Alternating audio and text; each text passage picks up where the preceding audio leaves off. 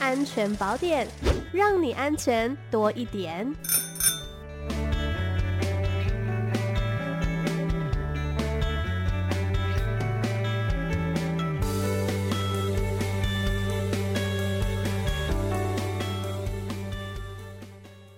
好，我们今天的安全宝典单元邀请到的是台北市政府警察局刑事警察大队速窃组侦查座苏云轩侦查座，您好。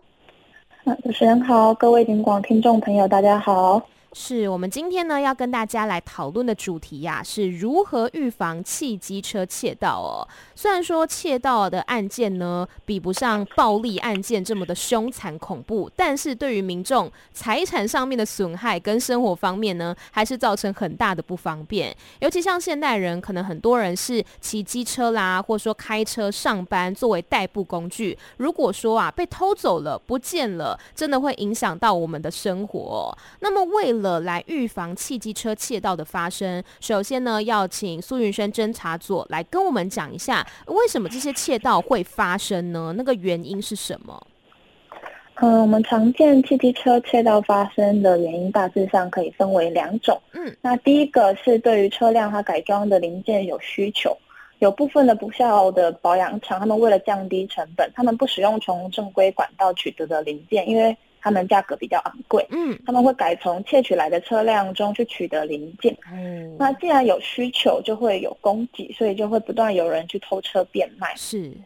那第二种常见的行窃原因，则是只是单纯供代代步使用，嗯，窃贼他就是单纯去偷了车，然后使用后他就随意弃置，然后再以车换车，再去路上随便找一台车。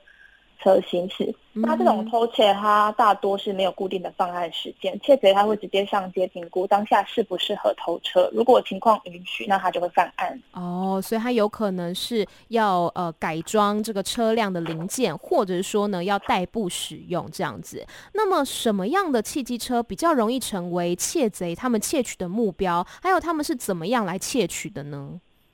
嗯，常见汽机车窃盗容易发生的时间跟地点有几种。第一个是昏暗偏僻、人烟稀少的道路，像是空旷，然后四周没有建筑物的道路啊，或是公园四周，尤其是树荫较高的公园，还有围墙四周。那再来的话是无人看管的停车场，尤其观光景点，早上人很多，可是晚上几乎没有人，或者是夜间较少人经过的地点。那第三种的话，则会是监视器设置密度比较低的地点。或者是那个地方根本就没有监视器。嗯，再来的话，我们常见机车窃盗，它也会发生在商圈、骑楼地、捷运站出入口、图书馆及公园、医院周边、学校这种，就是公共场所的附近。对。那最后，我们也常常会遇到，就是车主他们因为一时的疏忽，没有锁好门窗，然后被徒手开启车门。那会发生这样的状况，通常就是因为。就是他们在停车的时候，停放时间短暂，然后没有特别去注意说停靠的位置，那就没有把钥匙取下来啊，或者是没有上锁，然后就遭到窃贼有机可乘，然后就将车子偷走。嗯哼。那至于我们常见的犯罪手法有以下的几种，那第一个的话，在偷车的偷汽车的部分，会有用铁丝去勾开车内的按钮去开启车门，就是那种车窗没有把。没有把车窗关好，所以就可以伸进去，然后把车门开启。对，再来的话，我们有遇过，就是用同型车钥匙去开锁，哦、然后去开启电门。嗯哼。再来的话，就是用电瓶去牵线到启动马达，直接启启动引擎。然后接着会有就是撬开车窗，就是比较暴力的方式，嗯、然后或者直接击破车后的那种小小的三角窗去开启车门。是，然后或者是磨制那种 T 字形的把手或大型的螺丝起子，它是强行去插入那个电门锁破坏后去启动车辆。嗯，那接下来的话就会是借着洗车啊、修车啊、停车或者是。就是亲朋好友，甚至是亲朋好友在借车、租车的时候，他去偷偷配钥匙，啊、然后把车偷走。是，然后最后的话，比较现在比较少看到，就是用搬运货车去载你，或者假借就是要去回回收车辆。然后的名义去偷那台车，嗯哼，所以如果说啊，这个集团呢，或者说这个犯罪分子，他真的要偷你的车的话，他真的是无所不用其极。那我们应该要怎么样来预防汽机车的窃盗发生呢？嗯、呃，我们可以从加强犯罪者的监控力，强化目标物的防护，那增加窃贼行窃的难度，降低歹徒犯案的动机为原则。那具体来说话，就是针对汽车窃盗，我们在购买新车的时候，就可以去选择有芯片防窃或者是 GPS 汽车防窃系统的车辆，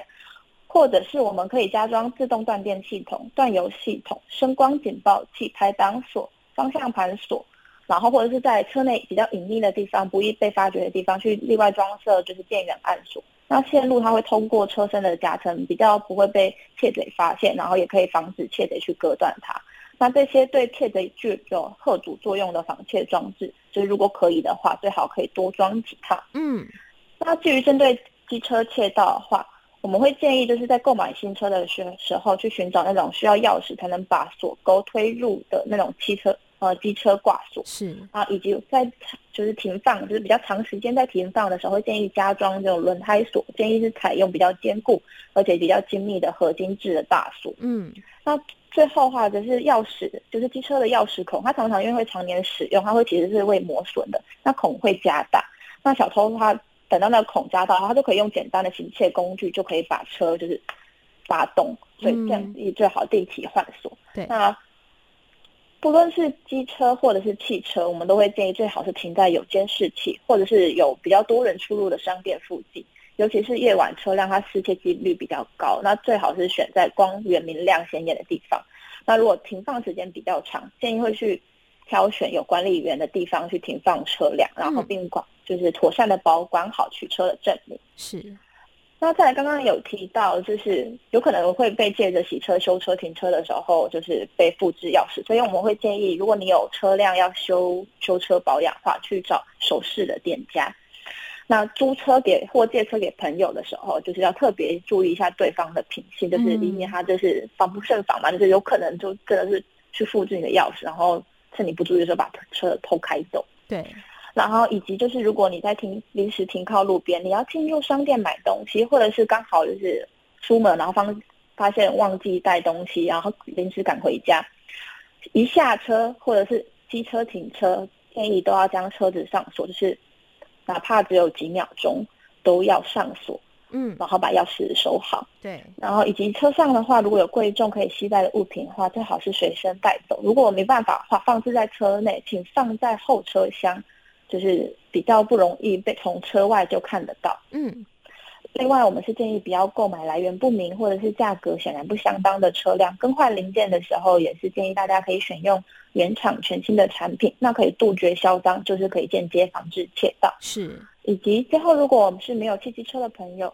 也可以发挥守望相助的精神，对在于住者在他附近，如果徘徊的可疑人车，就是可以及时报案排查。嗯，那虽然近几年我们公家监视器跟私人监视器越来越多，它不止降低窃盗案件的发生几率，也帮助我们警方加速破案。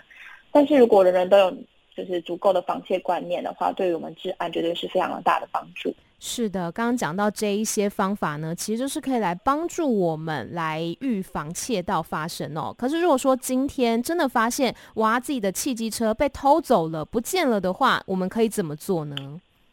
嗯、呃，实务上我们警方其实遇到蛮多民众会误报的案件，所以当发生就是发现你的汽机车不见的时候，我们可以先确认以下三种状况：第一个是有没有违规停车，然后所以遭到取缔、拖掉、移置。这个可以透过就是现场，就是停车的现场地面，它可能会书写保管厂的电话、名称、车号，那查询车辆一致保管地点。那或者是我们也可以透过就是各县市有交通大队的车辆拖吊查询系统，你可以输入车号就可以查询确认。那第二种状况的话，会是就是。忘记停放位置，像是我自己家人就曾经开车去参加庆典，嗯、那他结束后，他跑去了 A 栋停车场找车，找了大概半个小时，嗯，一度就是以为车子哦不但不见了，很紧张，想说是要报案，最后自己发现其实他把车停在了 B 栋停车场。哦嗯哼，那我们为了避免这种情况发生的话，我们会建议就是停放好车辆后，现在手机都很方便，都有拍照功能，就拿手机出来拍下停放位置，最好是连附近的门牌或者是有明显的地标那种一并入境。是。那第三种确认的话，则是车辆有没有被自己的同住家人或亲朋好友使用，因为我们也常常看到就是亲朋好友因为同住一起嘛，然后就是出门的时候就很自然的把车骑出去了，开出去了。那车主回来后，他不知道这件事情，然后就是问，可能在群组啊问了以后，也没有人回，马上回答，他就赶快跑去报案。嗯，对。那所以我们会建议，如果可以的话，在借车前就先口头告知车主，或者是在通讯软体内告知，就是才不会造成误会。是。那如果真的很不幸确定就是车辆真的是遭窃的话，那我们会建议就是立即就近向警察机关报案，主动提供自己的身份证明文件，然后遭窃车辆的车号、厂牌、颜色这些可以供证明的特征，然后例如就是方便我们警方后续的侦办。是的，要怎么样来有效减少汽机车窃盗的发生啊？其实是有赖政府、警方跟民间的合作哦。而且呢，提升自我防盗的意识，其实呢就是最好的帮助了。那我们今天再次谢谢苏云轩侦查座，谢谢您，谢谢，谢谢，拜拜。